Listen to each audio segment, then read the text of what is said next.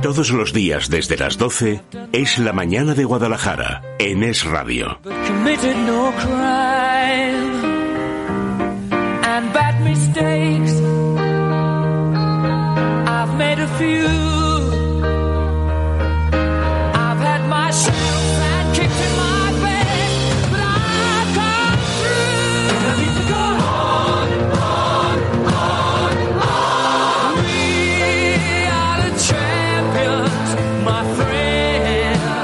Y 19 vamos con la primera de las entrevistas eh, que como hemos dicho es con Sergio Alberuche, este periodista deportivo guadalajareño que acaba de publicar Nadie besa a los perdedores. Qué guay lo de We are the champions, somos los ganadores, tal, pero cuántas historias deja atrás de sí el deporte que Sergio ha sabido recopilar a lo largo de, sus años de carrera, contar en, por ejemplo, el diario Ax o en, o en A la Contra y ahora recopilar en este Nadie besa a los perdedores. Muy buenos días, Sergio, y gracias por acercarte a la mañana de Guadalajara. Muy buenos días. Muy buenos días a vosotros y sobre todo gracias por, por invitarme, ¿no? Aquí a poder hablar un, rato con vosotros. Mm, encantados de, hacerlo y, oye, lo primero que llama la atención es el título, Nadie besa a los perdedores, la parte quizás menos conocida del deporte, ¿no? Sí, sí, sí. Bueno, yo creo que al final a todos más o menos eh, nos atrae también esta narrativa de los perdedores, ¿no? Eh, yo creo que, es cierto que se vende mucho mejor. Eh, yo llevo ya mucho tiempo de, periodista deportivo para saberlo. Se vende mucho mejor los éxitos.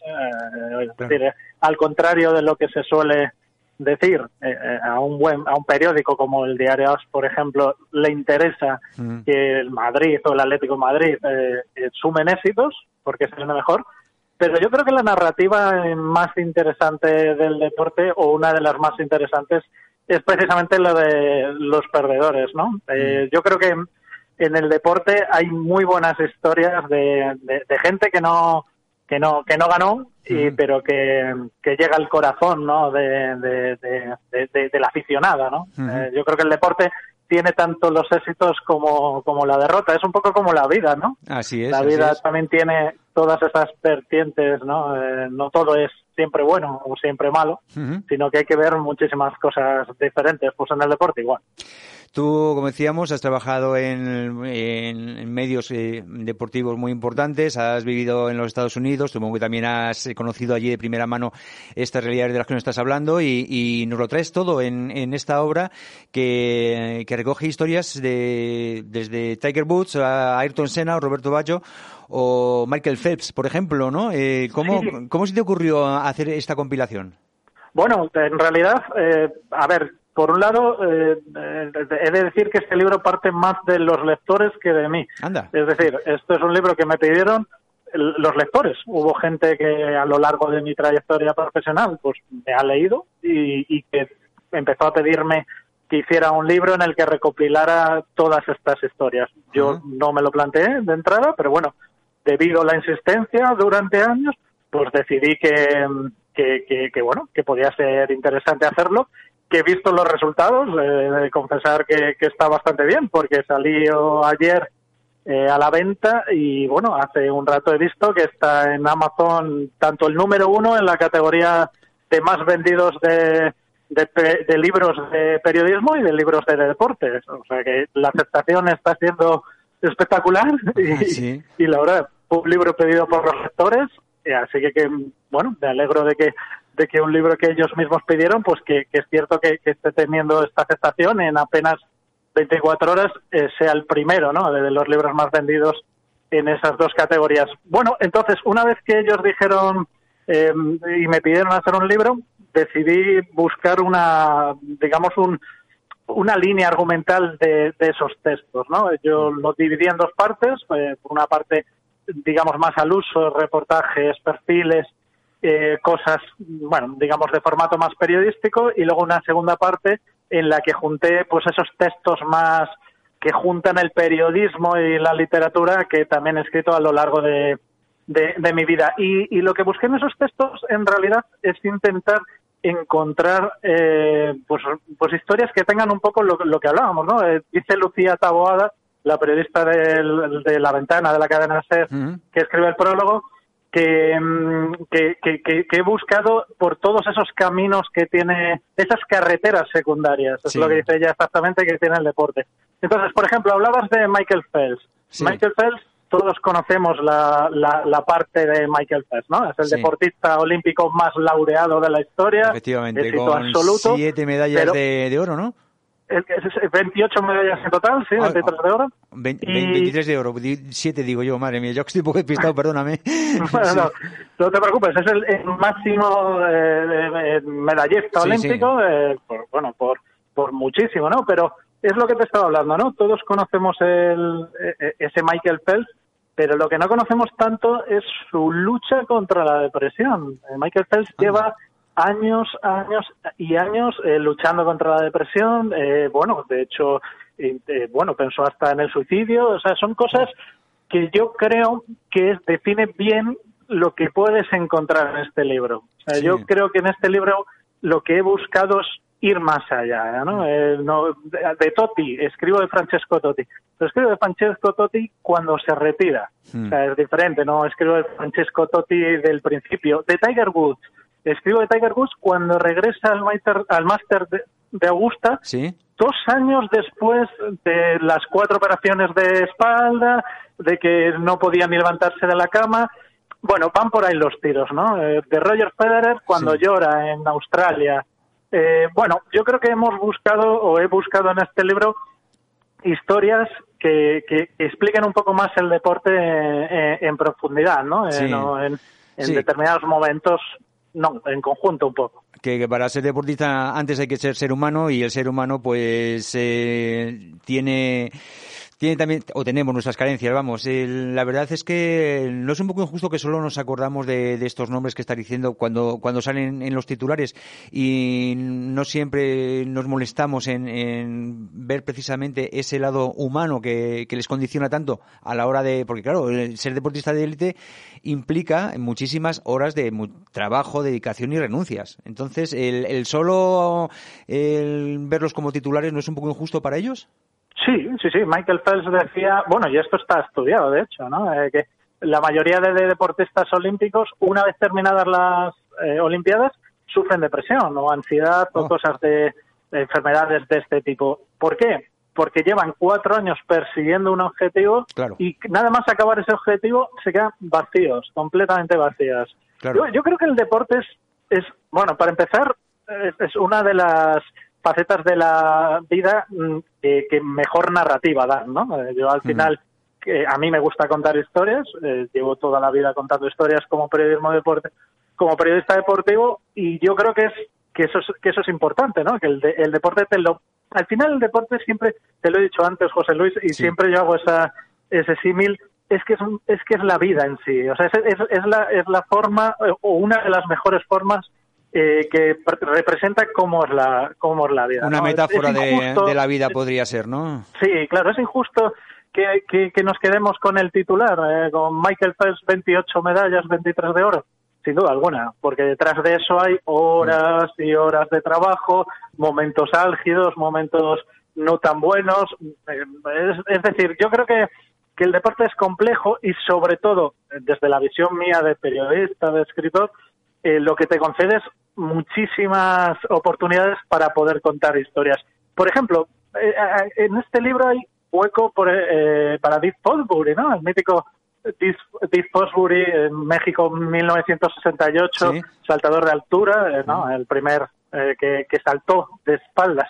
Bueno, en realidad, conocer la historia de por qué saltó de espaldas es, es muy interesante. A ver, este ¿alguna pista por qué le dio por saltar de espaldas? No, porque era muy malo, era muy malo saltando en las tres, en las tres formas que había hasta, hasta, hasta aquel entonces, ¿no? Sí. Entonces es divertido, ¿no? Porque al final se vende mucho la literatura, ¿no? De, ah, es que cambió el... No, lo cambió porque porque no le quedó más remedio. Claro, claro, claro. Entonces, eh, yo sé, hay, por ejemplo, hay, pero lo que me refiero es que en este libro eh, lo que he intentado es que haya una visión más poliédrica. Hay sitio para John Fitzgerald Kennedy. Eh, ah, John Fitzgerald Kennedy, el, expresidente de Estados Unidos, eh, que todos sabréis. Em, bueno, es, una persona que tuvo miles de problemas médicos y aún así era un, gran deportista. Eh, de Donald Trump, Donald Trump también. Eso, voy a preguntar ya sin, salir de la Casa Blanca porque me ha llamado la atención la relación de Donald Trump con el, con el deporte. ¿Cuál es exactamente? Bueno, eh, hay analistas en Estados Unidos, por ejemplo, eh, que dicen que gracias al deporte Donald Trump llegó a ser presidente de Estados Unidos. Yo no lo tengo tan claro, pero hay analistas que lo dicen. No le veo yo saltando vallas, ¿no? No, no, pero te voy a explicar por qué porque mm, eh, se trata de un jugador de fútbol americano, Colin Kaepernick, a lo mejor conoces eh, su historia. No, lo conozco. Eh, bueno, es un jugador que se arrodilló en el tercer partido de pretemporada de hace ya el año 2016, precisamente, para protestar contra el himno. Bueno, pues a raíz de ahí Donald Trump empezó a, pues, a criticarle, a criticarle, a criticarle, a criticarle, y muchos analistas dicen que ese fue el mensaje que al final llevó a Donald Trump a la Casa Blanca. Yo no lo tengo tan claro, ya te ah, digo, pero ah, la relación es tremenda. Hay una relación especialmente interesante que es la que tiene Donald Trump con LeBron James, ¿no? La máxima estrella actual del, del, del baloncesto NBA. Bueno, se insultan eh, de forma bueno yo es que creo que, el señor Trump habitual lo, raro es que no se insulte con alguien. También bueno al respecto mira eh, otra anécdota. Antes de las elecciones del año 2016 el New York Times sacó todos los insultos de Donald Trump hasta este momento en la en, la, en Twitter, que es digamos su red social favorita, y ocupaba dos páginas enteras, para que veas. A 140 caracteres máximo por tweet, ya, van unos cuantos, madre mía, desde luego que, que, interesante todo esto. Oye, mm, en ese, en ese transitar los, estos caminos secundarios, eh, ¿cuál es el, el, pago más sorprendente que te has encontrado, el que según lo estabas leyendo casi te caes de la silla? Porque tiene que haber eh, historias de, de, todo tipo, ¿no? Sí, sí, sí, además tampoco eh, son actuales, o sea, también hemos ido al, bueno, he ido en este caso al pasado, ¿no? Eh, no lo sé. Eh, yo creo que si tendría, si tuviera que elegir, no tengo muy claro. Me gusta mucho cómo, cómo quedó un texto, un reportaje sobre la participación de Estados Unidos en los, en los Juegos Olímpicos de Pyeongchang.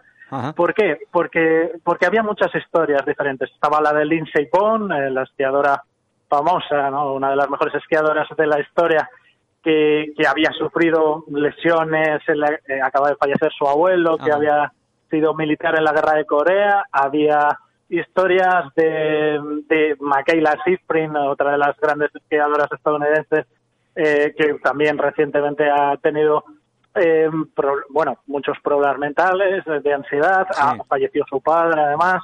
Bueno, había historias muy, muy interesantes que, que un poco define eh, lo que yo creo que son los Juegos Olímpicos, que está unido a lo que decías tú antes, José mm. Luis, ¿no? Eh, nos quedamos siempre con los titulares, pero al final los Juegos Olímpicos es el panorama el que enseña a muchos deportistas anónimos que llevan muchísimos años de su vida luchando por conseguir algo que al final puede durar un segundo. Eh, mira, por ejemplo, por ponerte un ejemplo, Lindsey Vonn en la NBC, que es la televisión de Estados Unidos que retransmitió esos Juegos Olímpicos, la anunciaban, anunciaban en los Juegos Olímpicos con ella, eh, con la canción de Alicia Keys de This Girl is on Fire, no sé qué, y todo el país estaba esperando que ella pudiera ganar porque en las anteriores eh, Juegos Olímpicos en, Sochi no pudo ir por una lesión de rodilla y, era como la última oportunidad de que ganara una medalla.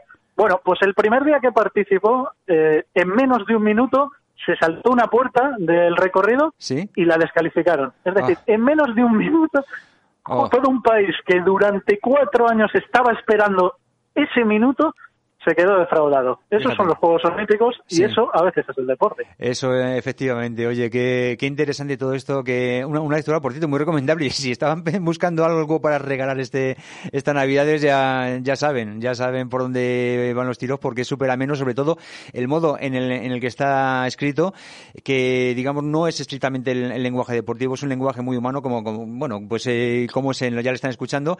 Y que, por cierto, que el cómo te ha dado por cambiar de género, porque esta no es tu ópera prima. Ya ya, editaste una canción en 2015, pero esto era más una novela, sí, una novela, una obra de ficción, ¿no? Sí, sí, sí. Eh, esto, bueno, yo esto es más lo que me he dedicado toda mi vida, ¿no? Yo he sido periodista, perdón, desde hace ya 20 años. Y bueno, yo creo que lo, ajeno fue esa novela, ¿no? Eh, me gusta escribir y, evidentemente la, la escribí, se publicó, la acogida también fue muy buena. Y bueno, no sé si alguna vez volveré a, escribir alguna novela de ficción, pero bueno, aquí hemos vuelto a lo que a lo que siempre me he dedicado, ¿no? al periodismo. Bueno, al periodismo en realidad mezclándolo un poco con, con literatura. Yo lo que me gusta, siempre lo he dicho, es, contar historias y, y, me da igual un poco el formato. Las, las cuento desde el periodismo, las cuento desde la literatura o te las cuento a ti por teléfono si hablo contigo, da, igual. Y en nuestros oyentes desde la mañana de Guadalajara, muchísimas gracias eh, Sergio Alberruche, enhorabuena por esa ah, estupenda acogida que me cuentas que está que está teniendo este Nadie besa a los perdedores y a nuestros oyentes nada más que, que decirles no se lo pierdan porque es una lectura entretenidísima, súper amena en la cual vamos a aprender mucho y es lo más importante sobre ese lado del deporte que para, para la mayoría de la gente es incluso insospechado, ¿no? Entonces yo creo que, que sí merece la pena conocerlo y conocerlo de una manera tan, tan amena como nos muestra Sergio Alberruche. No sé si algo más que añadir. Eh, ¿dónde, ah, bueno, sí, claro, por supuesto, algo más que añadir. ¿Dónde podemos eh, conseguir el, libro? En, Amazon. En Amazon está. Eh, buscáis Nadie besa a los perdedores y ahí la encontraréis. Nada, nada que añadir. Muchísimas gracias por vuestra invitación, José Luis. Os lo he pasado muy bien. Y nada, si la gente decide comprarse el libro, pues espero que les guste, ¿no? Estas historias estas carreteras secundarias por las que también circula el deporte. Muchísimas gracias a ti. Continuamos con Es la Mañana de Guadalajara.